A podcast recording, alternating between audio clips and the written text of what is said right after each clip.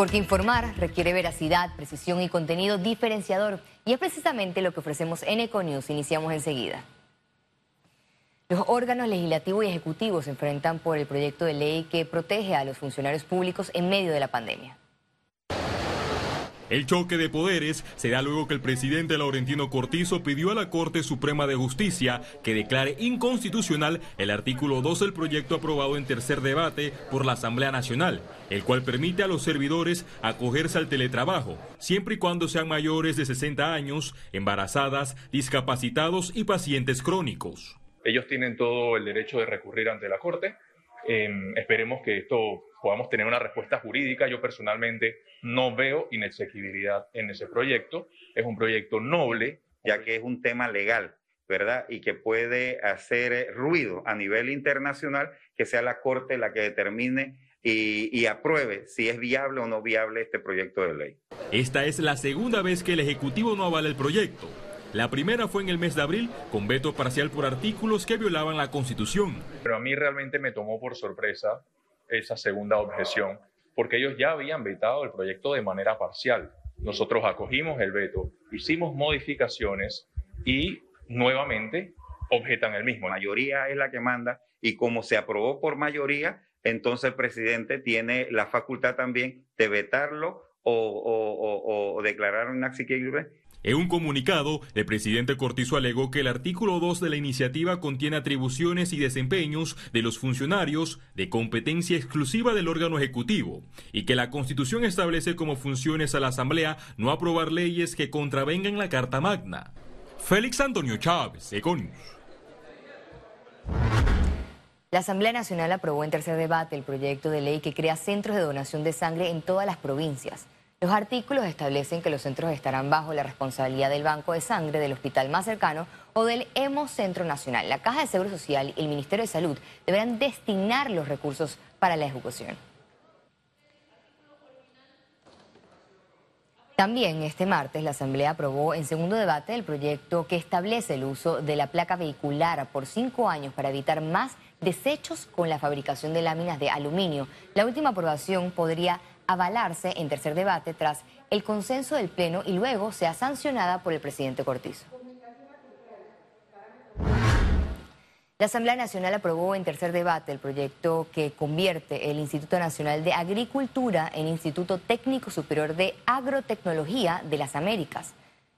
La propuesta busca fortalecer la competitividad de la formación en el sector agropecuario con la creación de un centro de capacitación de tecnología y actualización de productores con autonomía e independencia. El proyecto establece dirigir la formación vocacional de bachiller de carreras técnicas en agricultura y la fuerza laboral del área agroalimentaria del país. El centro se... Y hoy estamos fortaleciendo a nuestros estudiantes Hoy le estamos dando los recursos que todos los gobiernos anteriores le han negado al sector agropecuario. La Comisión de Asuntos Agropecuarios de la Asamblea comenzó a recorrer el país, a darse cuenta con su presidente y los demás diputados de que los problemas que está pasando el sector agropecuario panameño, de las injusticias y las canalladas que se le hacía a los productores y al sector, con importaciones excesivas en medio de las cosechas.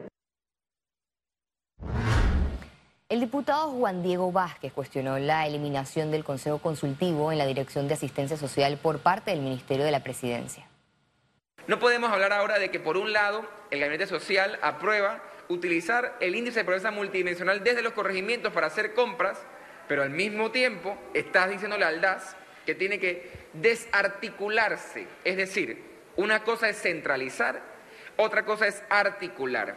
Lo que están haciendo con el DAS no es ni quitarle la centralización ni fortalecerlo, sino por el contrario, desarticularlo y permitirle a una persona que se siente en la silla principal del DAS hacer contrataciones, como digo, cuantiosas, sin los controles que usualmente se requerirían para estas contrataciones, y eso en este momento lo que trae tristemente es suspicacia.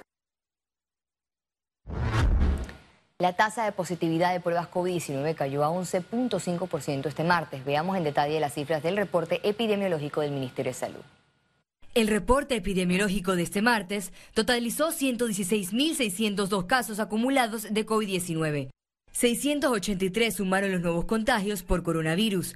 854 pacientes se encuentran hospitalizados, 116 en cuidados intensivos y 735 en sala. En cuanto a los pacientes recuperados clínicamente, tenemos un reporte de 92.950. Panamá sumó un total de 2.440 fallecidos, de los cuales 10 se registraron en las últimas 24 horas. Más de 100 unidades de la fuerza pública que superaron el COVID-19 donaron su plasma convaleciente, lo que hará posible la recuperación de pacientes afectados con esta enfermedad. Este plasma es rico en anticuerpos, pues contiene células que le dan defensas a pacientes que luchan contra el virus y es posible mantener congelado hasta por un año. En las últimas cuatro semanas bajaron el número de contagios en las unidades por coronavirus. Hasta este lunes había 13 casos positivos activos de COVID-19 entre las más de 4.500 unidades de la Fuerza de Tarea Conjunta, según la entidad. El consejero de los Estados Unidos visitará Panamá para discutir temas de seguridad, la asistencia contra el COVID-19 y los esfuerzos para combatir el lavado de dinero. La embajada estadounidense informó que como parte de la agenda de Rich se reunirán con varios representantes del gobierno, entre ellos se confirmó al ministro de Relaciones Exteriores Alejandro Ferrer. Además, el diplomático también será parte de la entrega de una donación de 50 ventiladores. La Fundación Baltasar Garzón presentó una querella contra el expresidente Ricardo Martinelli por presunto blanqueo y corrupción. La Fundación informó que este martes, en un comunicado que solicitó personalmente como acusación popular al juez instructor del caso, Ismael Moreno, que ya dio copia del escrito a la Fiscalía Anticorrupción de España y que a su vez deberá pronunciarse antes que se resuelva la admisión a trámite en la causa que investiga el supuesto pago de 82.7 millones de dólares por parte de la empresa FCC a cambio de contratos en nuestro país. El gobierno panameño no contempla nuevos impuestos, según comunicó este martes la Dirección General de Ingresos. A pesar que la caída de los ingresos, la DGI busca garantizar la apertura de los espacios para que los contribuyentes cumplan con sus obligaciones. En medio de la difícil situación existe con la implementación de las leyes como la amnistía tributaria y la ley que pronto pago. En el comunicado se recalcó que la caída de los ingresos fue de 1.795 millones de dólares por debajo de los presupuestados. Este martes se realizó una visita de supervisión al Centro de Protección de Niñas en las cumbres. Las menores recibieron evaluaciones de salud psicológica y familiar, además de revisar la condición jurídica. Durante el recorrido, la directora del CENIAF, Sara Rodríguez Suárez, explicó que se pudo verificar la asistencia escolar de las niñas. Economía. Es presentado gracias a De Caja de Ahorros. Caja de Ahorros, el banco de la familia parameña. El Canal de Panamá espera una reducción de 1.500 tránsitos en su año fiscal 2021. Esa es una reducción importante que se estima en aproximadamente unas 62 millones de toneladas del canal por debajo de lo que ha sido el presupuesto del año fiscal 2020.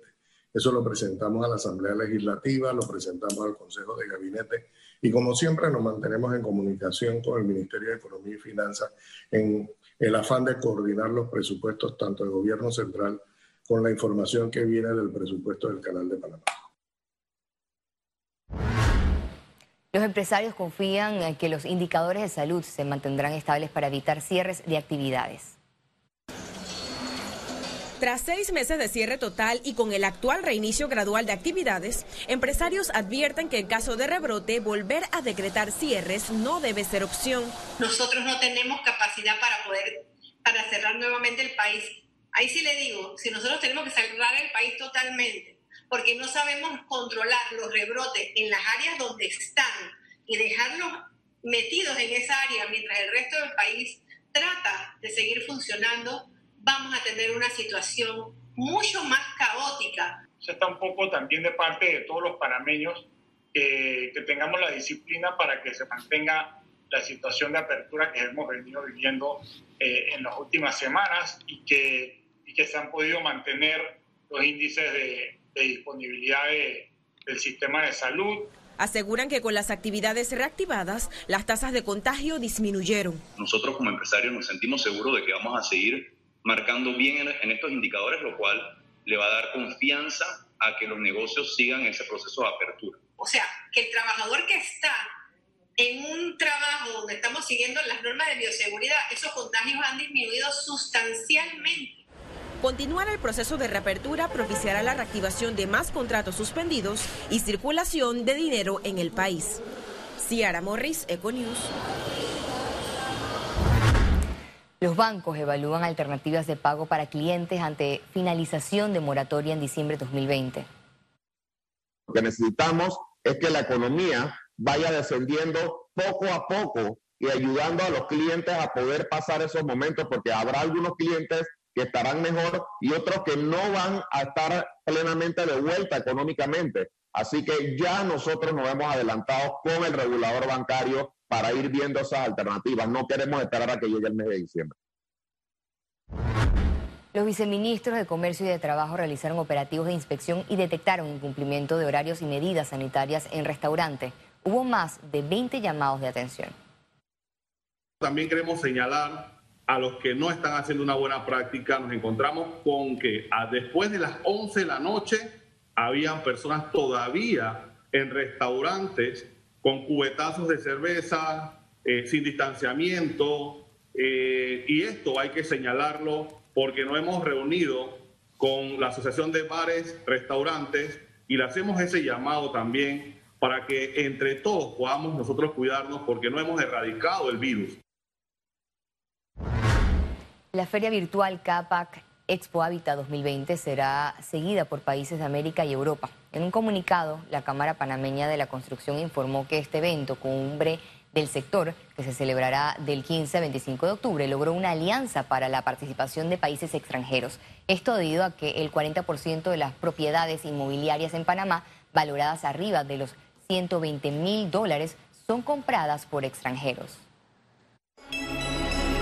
Economía. Fue presentado gracias a Factoring de Caja de Ahorros. Caja de Ahorros, el banco de la familia parameña al regreso internacionales, pero antes de irnos al corte, presentamos un audiovisual que resume y actualiza el gran esfuerzo del movimiento Todo Panamá en la lucha contra el COVID-19.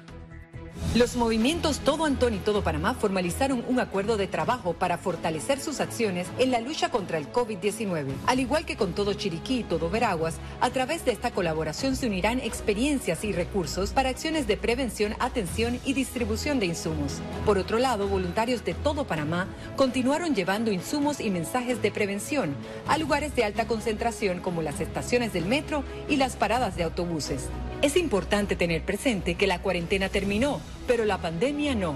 Ahora más que nunca necesitas protegerte. Lávate las manos constantemente, usa la mascarilla, pantalla facial y siempre guarda la distancia física. Por último, a más de dos meses de iniciadas las acciones de todo Panamá, entran en una fase crítica para evitar rebrotes del virus y por eso necesitamos más donaciones de empresas y ciudadanos. Entra ya a www.todopanamá.org y conoce cómo puedes donar tú también. Juntos saldremos adelante. Ya venimos.